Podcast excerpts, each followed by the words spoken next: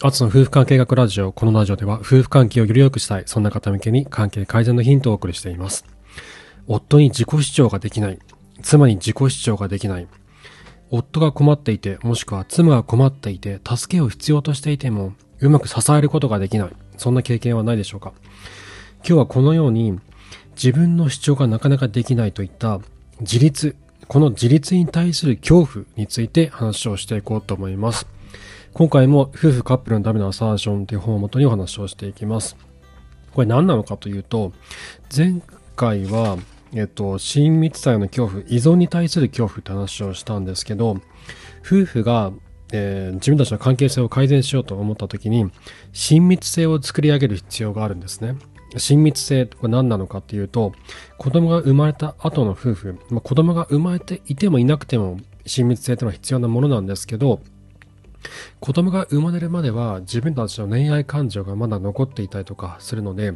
その、それをこう、なんだろうな、そのボンドにして二人はくっつくことはできるんですけど、子供が生まれて何年も経つ、もしくは結婚して何年も経ったりとか子供が生まれると、だんだん恋愛感情ってこう消えていきますよね。その時に、もう自分たちは終わってしまったんだっていうふうに思ってしまう方が多いんですけど、実はそうじゃないと。そこの夫婦にとって必要なものは恋愛感情でではなくて親密性なんだっていうことを僕何度もお話をしてきました。で、これはこの本にも書いています。いろんな本に書いてある夫婦の夫婦関係を改善するにあたって夫婦関係とは何なのかという捉えにあたって親密性という言葉はすごく重要なキーワードになってくるんですね。だこの親密性は一体どうすれば作ることができるのか。それに関して、えっ、と、アメリカの心理療法家のレーナーさんって方が、えー、定義づけしてるんですけど、親密性とは、親密さとは、自分が自分らしくいられ、相手のその人らしさも承認できるような関係というふうに定義してるんですね。で、そのためには、じゃあどうしたらいいのかというと、夫婦はお互いに自分のアイデンティティをしっかり持っている必要があるんですよね。自分が自分らしくいられるいられるためには、まず自分らしさを持っている必要がありますよね。自分はこれでいいんだっていう。私はこういう人間なんだ。僕はこういう人間なんだっていうアイデンティティをしっかり持っている必要がある。そ,、ね、その上で、相手が持っているアイデンティティも大切にするといった関係性なんですね。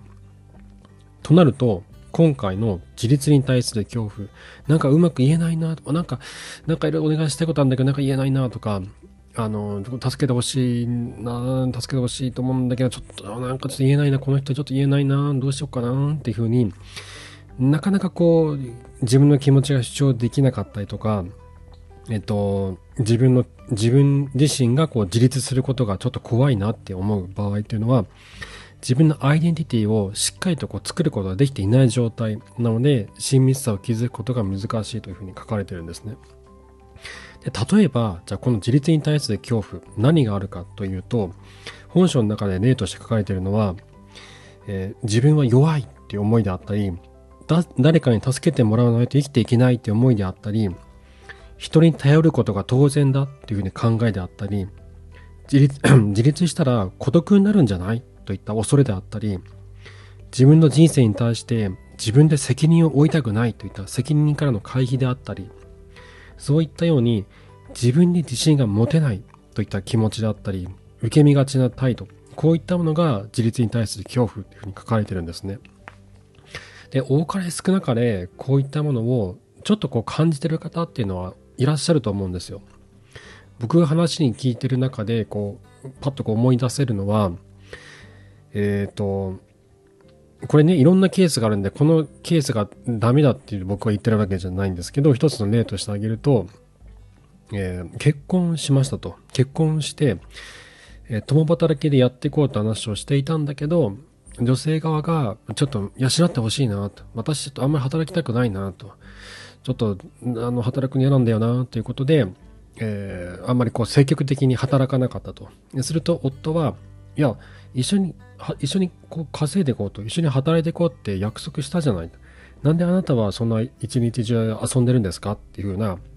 例が、あの、あったんですよ。以前ね、話聞いた中で、お話聞いた中で。で、いろ、その、いろんなね、その背景があるんで、だからダメだっていう話ではないんだけど、えっと、よくよくこの方の女性の方のお話を聞いていくとこう自立することに対する恐怖みたいなものがその背景にあったんですね。自分この人こう稼いでいくことに対する怖さであったりとか責任を負うことの怖さでそれではなくてこう夫の扶養に入って、えー、夫の稼ぎの中で、えー、こう暮らしていきたいお小遣いをもらいたいとか生活費もらいたいとかといったような気持ちがそこにあったんですね。これ何もこれこれが全部悪いってわけじゃないんですよ。僕らの家庭も、えーと、実際の収入は僕の方がほとんど占めてるわけですし、まあ、妻はもちろん働いてはいますけど、えー、絶対にこう50-50で収入を稼がなきゃいけないっていうわけではないと思いますし、いろんな家庭があるんで、それはそれでいいと思うんですよ。そこは誰もジャッジできるとこじゃないと僕は思っているので。だけど、こう自立に対する恐怖といったものがもしそこにあったとして、それが自分自身のアイデンティティの確立を阻んでいるのであれば、もしかしたら2人がうまくいかない原因は、そのアイデンティティの未確率によるところかもしれない。そしてその背景にあるのが、自立に対する恐怖かもしれない。っていうところなんですね。なので何もかもこう、そうしなきゃいけないっていうわけではないんですけど、一つの参考になればいいなって思って今日はこのお話をしています。で、本書の中で書かれているのは、パートナーと心理的な距離を取ることが難しくなるというふうに書かれてるんですね。自立に対する恐怖があると。どうしてもこう相手にこう萎縮してしまったりとか、えっ、ー、と、自分一人、なんだ、自立、自立したくないっていう思いがあると、相手にこう甘いよとかっていうような気持ちになるわけですよね。あもう頼るのが当たり前だと。お金出してもらうのが当たり前だとか、養ってもらうのが当たり前だっていうふうになってしまう。すると、うまくこう距離感を取ることが難しくなるんですよね。で依存的な欲求が満たされていないと安心できない。なんでこう私のことをこうちゃんとこうガッとこう囲ってくれないのっていうふうになる。これ女性が多いというふうに本社は書かれてるんですけど最近では男性も増えてきたというふうに書かれてるんですね。でここで僕がちょっと思うのは最近こう耳にする話と僕自身もちょっと感じてるのがこの男性が一人で家庭を養っていくことに対する恐怖がありその恐怖から、えー、妻に対して自立を促すっていう傾向が最近多いな出てきたなって感じてるんですよ。僕も少なからずあるんですよ。昔のが結構あってなんだろうその自分が家庭を養っていけるっていう自信がなかったんですよ当時。僕すっごい収入の低い会社で昔働いててやばいなと思っていろいろ転職何回も繰り返したんですけどあのあとビジネススクールに通ったりとかしてね自分のこのキャリアをもっと上げていこうというふうに意識してたんですけどだけどその当時は転職重ねる前はすごい不安だったんですよ。これやばいなと思って、結婚するんだったら収入の高い人がいいなとかっていう思いを抱いてた時もあったんですよ。今思うとすごい恥ずかしいなって気持ちも感じるんですけど、なので結婚する時に2人でこう一緒に稼いでいこうっていう話をしてたんですよね。で、今は僕そういった考えとはちょっと変わってきてて、それぞれの家庭において、えー、最適な方法を取っていけばいいっていうふうに思ってるんですね。働けない時もあるし、働くことに対する恐怖がある人もいるし、そういったタイミングもあると思うんですよ。だからその時その時で2人が最適な行動を自分たちで選んでいく必要があると思うんです。こうあるべきとか、そうしなければといったような考え方に影響されずに。で僕が今日話してる内容も、なんだろう、これを全て鵜呑みにする必要ないと思うんですよ。あ、こういった考えあるんだなっていうふうに、一つの参考にしてもらった上で、じゃあ自分たちはどうしようかって考えればいいと思うんですね。そう、ちょっと話ずれちゃったけど、えっと、そういうわけですね。自立に対する恐怖があると自分のアイデンティティを確立しにくくなる。で、そうなると親密性を築くことが難しくなると。じゃあなぜ依存的な欲求が満たされていないと安心できない、この現象が起こるのか。それはですね、本書の中書いているのは、やっぱり原家族の影響っていうのが大きいんですよね。その方が生き残りやすかったんですよ。誰かに依存的になった方が生き残りやすかった。そういった環境に適応した結果そういった思いを抱くようになっていっただから本人が悪いわけじゃないんですよねよくネットとかでツイッターとかでこうなんだろう夫に夫の収入にこうぶら下がる女性をこう揶揄するようなツイッターとかあるじゃないですか。ひどいあのアカウントとかって。あれがなんあの本人が悪いわけじゃないんですよ。そういった環境に適応した結果だったりするし僕はそれはそれでうまくいってる夫婦もあると思うんですよ。それがそのそれが2人にとっての幸せな形だったりもすると思うんですよ。誰も彼もがそうそうあるべきとは思わないんです僕は。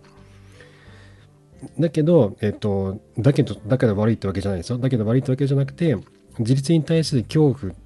もしそれに対して恐怖心があるんであれば、それは、えー、誰かに頼った方が生きやすかった。受け身でいった方が生きやすかった。自分が幸せになれるかどうかはパートナー次第だといったメッセージを自分が生まれ育った家庭とかメディアからこう受け止めていて自分の中に取り込みすぎてしまって頭の中にすり込まれてしまった結果なのかもしれないんですね。でもしそれはそれでいいと思うんですよ。もしそれで2人が幸せな思いを感じながら生きてるんであれば僕はそれはそれで構わないんじゃないかなって思うんです。いろんな形があるから。だけど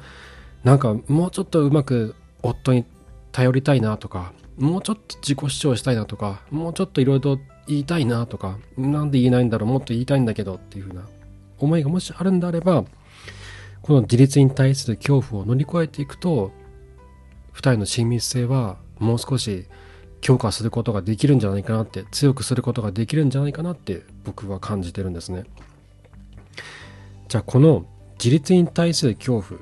でこれについてはね本書ではここまでなんですけどもうちょっと深掘り僕自身がしたいなと思ってなんでこの恐怖心って出てくるんだろうって思ったんですね。で、おそらく5つあるんじゃないかなと思ってて、自立している状態っていうのは、何だろう、その、自分、自分がうまくいくかどうか、もしくはその自分の家庭がうまくいくかどうかっていうのが、自分に委ねられ委ねられてますよね。誰かのせいにできないじゃないですか。全部自分の責任になるので、すごい不安定な状態なんですよ。安定してないんですよ。誰かに守ってもらったりとか誰かに支えてもらったりとか誰かの手のひらで、えー、こう優しく包まれてるわけじゃないので自分で道を切り開いていかなければならないのですごい不安定なんですよね。その不安定さが心地よくないといった場合に恐怖を感じるんじゃないかなというのがまず一つ。二つ目は失敗が怖い。自分が例えばね例えば経済的に自立しようと思った時に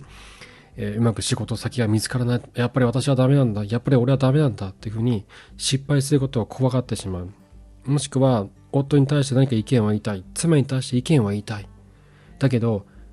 どうせ言い返されるよな。この間言い返されたし。と思って失敗が怖くてうまくいけない。うまく自立することができない。三つ目は、孤独が怖い。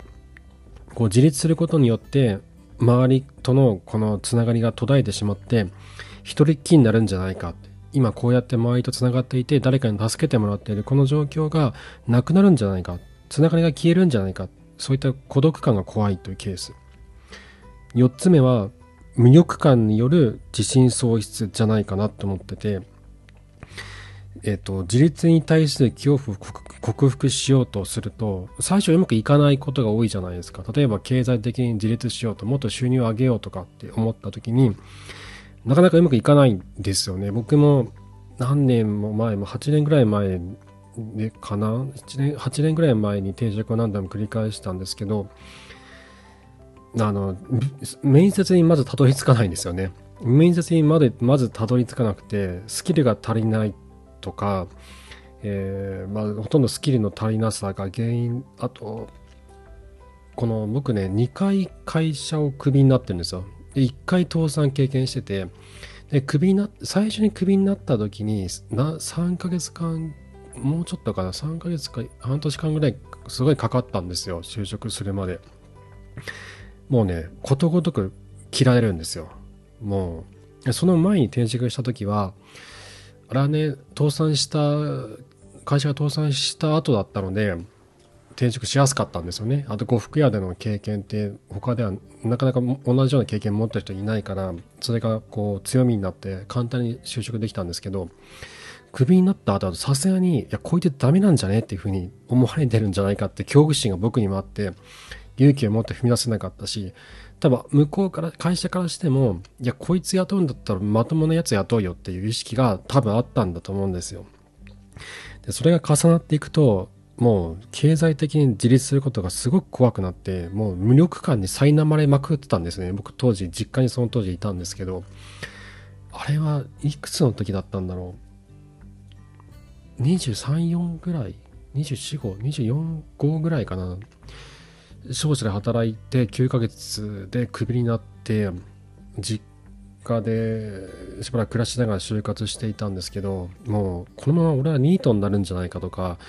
もうねなんかすごい辛かったんですよ。自分の無力感に苛まれ続けてて。あの無力感って怖いんですよね。その無力感を味わうんだったら誰かの庇護のもとに暮らした方が楽だっていう気持ちになってしまうのもすごくよくわかるんです。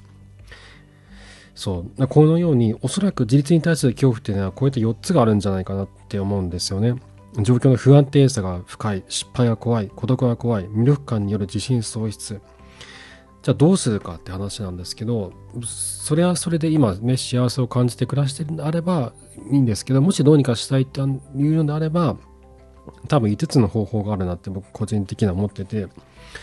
一つは、えー、まずは的を絞る。何に対して自立するのか。例えばパートナーに対して意見を言えるようになりたい。そそれに対して自立するのかもしくは経済的に自立したいのか。そうやって何か的を絞った方がやりやすいと思うんですよ。何もかも同時にできないじゃないですか。夫に対して意見言えるようになりたい。でもお金を稼いで夫がいなくても、えー、ちゃんと子供たち養っていけるようになりたいとか、えっ、ー、と、確固とした自信を持って誰に対しても堂々と意見が言えるようになりたいとか、いろんな気持ちあると思うんです。これ男性も女性もいろんな願望があると思うんだけど、全部が全部一気にはできないから、何か一つに的を絞って、で2つ目が小さく始めていくっていうのが大事だと思うんですね。あのなぜかっていうといきなり大きなことをやろうとしてもうまくいかないじゃないですか。でその後気持ちが折れてしまってあ「やもやめよう」ってなっちゃうんですよね。例えば夫に対して意見を言いたいちゃんと堂々と言えるようになりたいっていう時に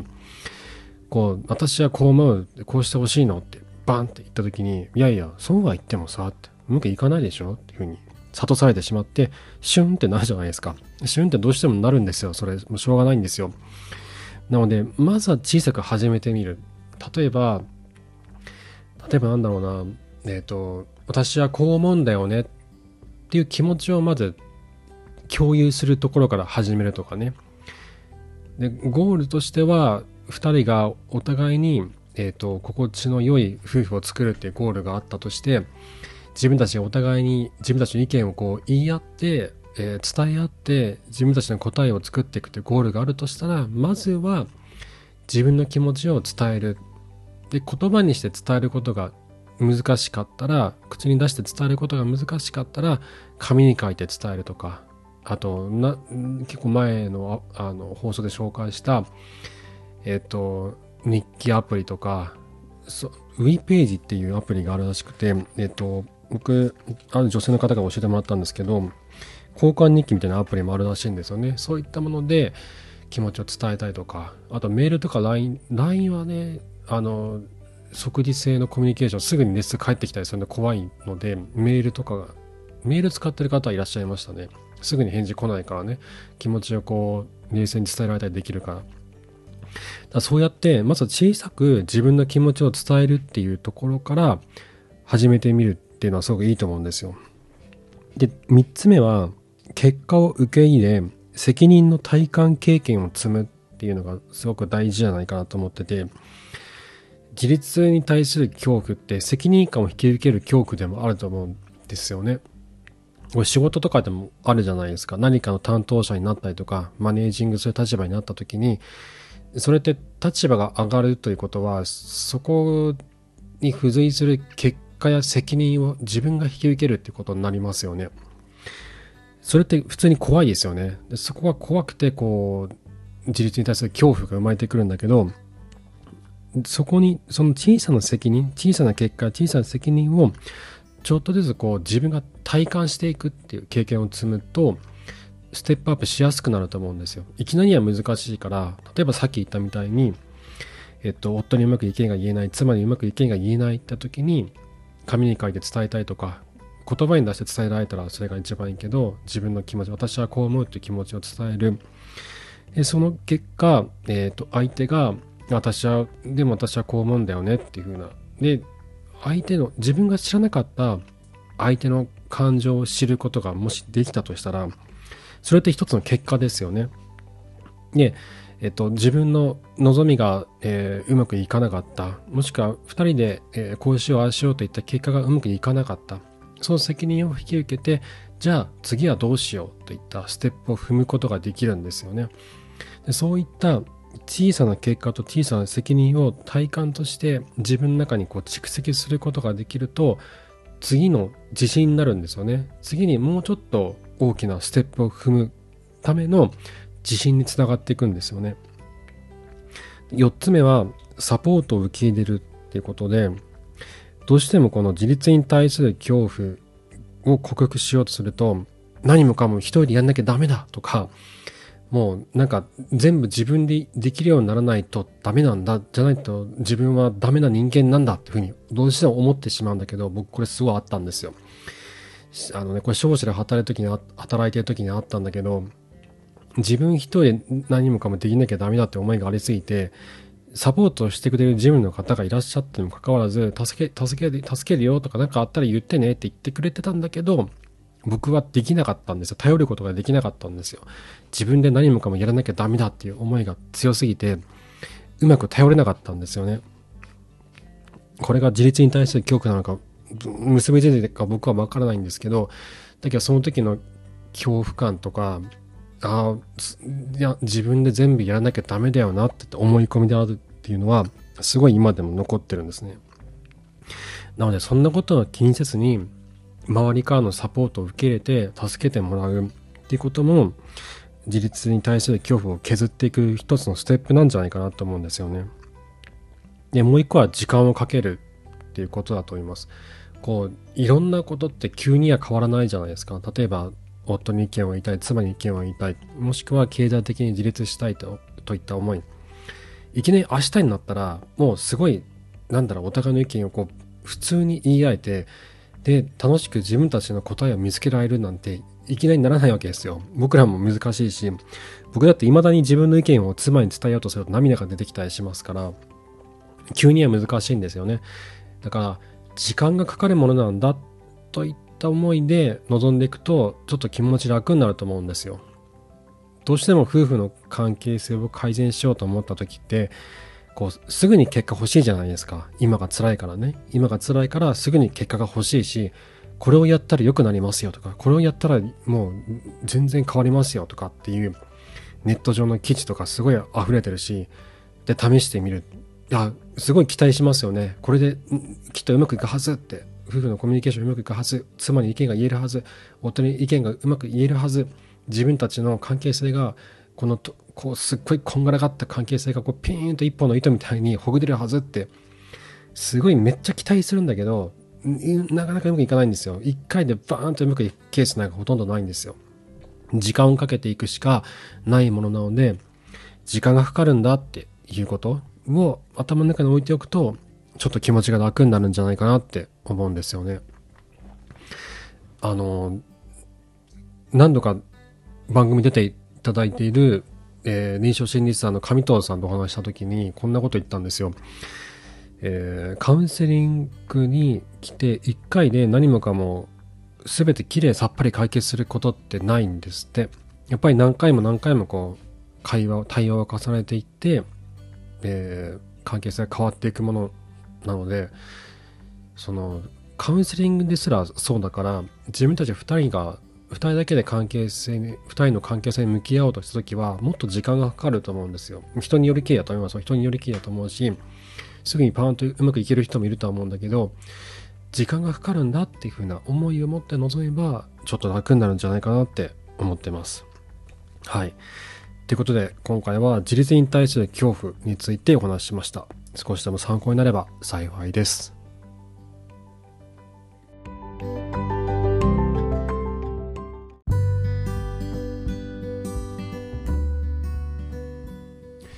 今後のポッドキャストのインタビューについて最近ちょっといろいろ考えてて、もしこういうのが聞きたいとか、こういった話を深掘りしてほしいとかっていうのがあれば、ちょっとガンガン教えてほしいなと思ってるんですよ。このあの放送の概要欄に、ポッドキャストの、えー、ご感想フォームのリンク貼ってますので、そこからね、こういった話は聞きたいとか、こういった話を深掘ってほしいとか、これについてこう言ってほしいとか、例えば女性が男性に対して知っておいてほしいこととかね、えー、例えばその更年期障害の話であったりとか、えっ、ー、と、産後の女性の体の変化であったりとか、もしくは男性から女性に対して知っておいてほしいことであったりとか、そういったことがもしあれば、ガンガン教えてほしいなと思ってるんですよ。で、今年は、まあ、去年も途中からでし、去年の途中からでしたけど、インタビューをどんどん増やしていきたいなと思ってるんですね。なので、専門家の方とかにお話を聞いて、えー、詳しくそのトピックについて深掘りをしていきたいなと思うんですよ。で今考えているのは、女性の更年期障害についてと男性の更年期障害について、これはインタビューしてくださる方を今探してるところです。これはね、絶対やろうと思ってます。で、あと僕は個人的に気になっているのが、女性はなんであんなに占いにはまるんだろうっていうのがすごい気になってるんですよ。なんだろう、占いをして、その夫婦関係が改善できるわけじゃないんじゃないかなって僕は個人的には思ってるんですね。その論理に、なんだろう、ロジカルな解決方法じゃないじゃないですか。まあ、でも夫婦か、夫婦っていうのは感情の関係性なので、ノジカルがそこまで強く働かない、解決に働かないって思ってはいるんですけど、だけどそれにしても、占いを、占いをすることによって関係性良くなるとは思えないんだけど、だけど夫との関係に悩んだ女性の中で、占い師の方にどうしたらいいでしょう？とか、夫が何を考えてるんでしょう？とかっていうふうにこう聞かれる方って結構いらっしゃるんですよ。で、これの、これをね、僕、軽はずみに、何やってんの？とかって言えないんですよ。何かそこにあるんですよ。その、具体的に、助けてくれるわけじゃない占い師に頼ってしまう何かが絶対あるんで、その背景が絶対あるはずなんですよ。そこを解きほぐしたいなと思ってて、なので、占いをやっている方にインタビューしたいなって思ってるんですよね。で、これはできればお子さんがいらっしゃって、自分自身も夫婦関係について思うところがあったりとかする方、あとより詳しく話が聞けるんじゃないかなと思ってるので、これはね、やろうと思ってるんですよね。あとセルフコンパッションっていうのもやりたいなと思ってて、自分で自分癒すっていう新しい、えっ、ー、と、臨床心理の方法らしいんですけどこれは僕セミナーもちょっと出る予定でいるのでそこでの試合もしたいなと思うんですけどあとアサーションね今ずっと話をしている夫婦カップルのためのアサーション。このアサーションについての専門家の方にどうしてもインタビューしたいなと思ってるのでこれもどっかでやろうとは思ってます。でもしそれ以外でこういった話をしてほしいとかこういったインタビューしてほしいとかっていったネタがあれば、もうガンガン、もうガンガン欲しいと思ってるので、その聞いてくださってる方が悩んでることを解決していきたいなと思うんですよ。解決まで至らなくても何かしらのヒントになればいいなと思ってるので、そこ、そのトピックに対して深く知ることができる体験を提供したいなと思ってるんです。このポッドキャストでは。なので、もしそういったものがあれば、ぜひガンガン教えてください。あの、概要欄にリンクを貼っておきます。そう。で、あと、もう一個お話したいなと思ってたのが、この間、あの、上藤さんとお話をしてて、何度か僕のポッドキャストに出ていただいている臨床歴25年の臨床心理さんの上藤さんなんですけど、こう、カウンセリングがなぜ効果があるのか、なぜ夫婦関係の溝を埋めるのに効果があるのかっていう話をこの間2人でしてたんですね。なんでなんでしょうって話を僕はしてて。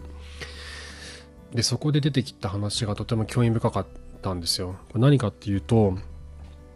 えっと、上藤さんがやられてるカウンセリングの手法って EFT って呼ばれるものでこの夫婦間の中にある愛着感情をこう呼び起こしてそれをお互いに共有し合うことによって2人の愛着の絆を強くしていくた確かね僕の理解が正しければそういった感じなんだけどちょっと多分本人にお話してもらうときっと違うっていう話が返ってくるかもしれないけどそういった感じなんですね。でそれってその場にカウンセッションに来た夫婦夫と妻がいて、えー、心理師がいて3人いますよねその3人の現場で自分の気持ちを妻がこう伝えるそれはああしてほしいこうしてほしいとかって思いじゃなくて例えばね産後クライシスの時にすごく辛かったとても傷ついたっていう体験であったりとかそういった気持ちとてもこう寂しかった体が切り刻まれるかのような寂しさを感じたとかこう無人島に子供と自分だけ置いてきぼりにされたような孤独感を感じたとかそういった感情を出すんですね。それって夫婦2人が一緒にいる時家庭の中だと難しいんですよ。僕も難しくてそういった素直な感情を外に出すのって難しいじゃないですか。僕ノートの記事でも書いたように心理的な苦痛って身体的な苦痛と同じダメージを脳に与えるんですよね。自分が社会的にこう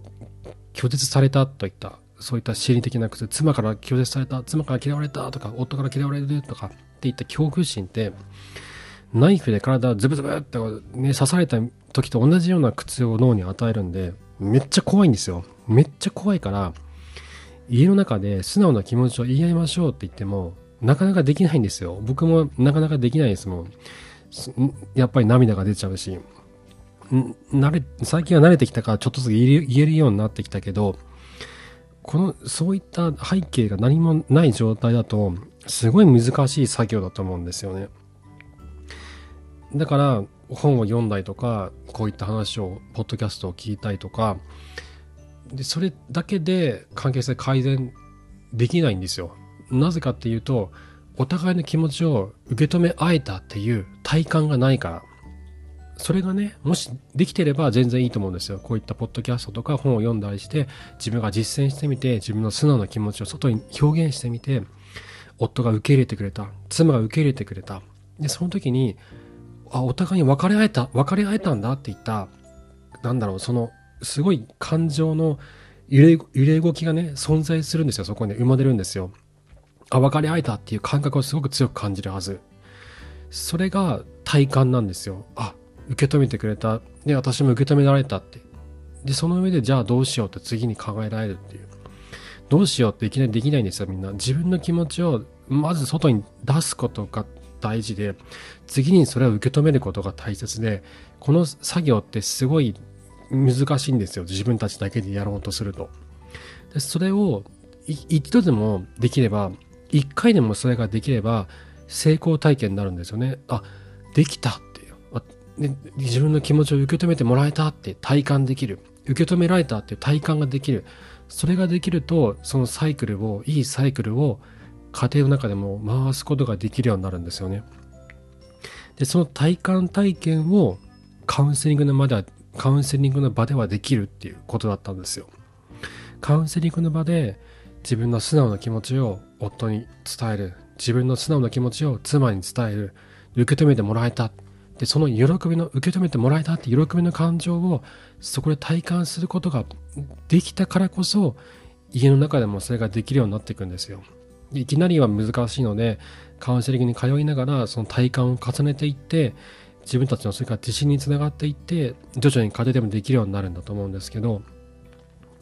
そういった体感ができる場としてカウンセリングっていうのは重要性を持ってるんだなっていうことをすごく感じたんですよねお話をする中で。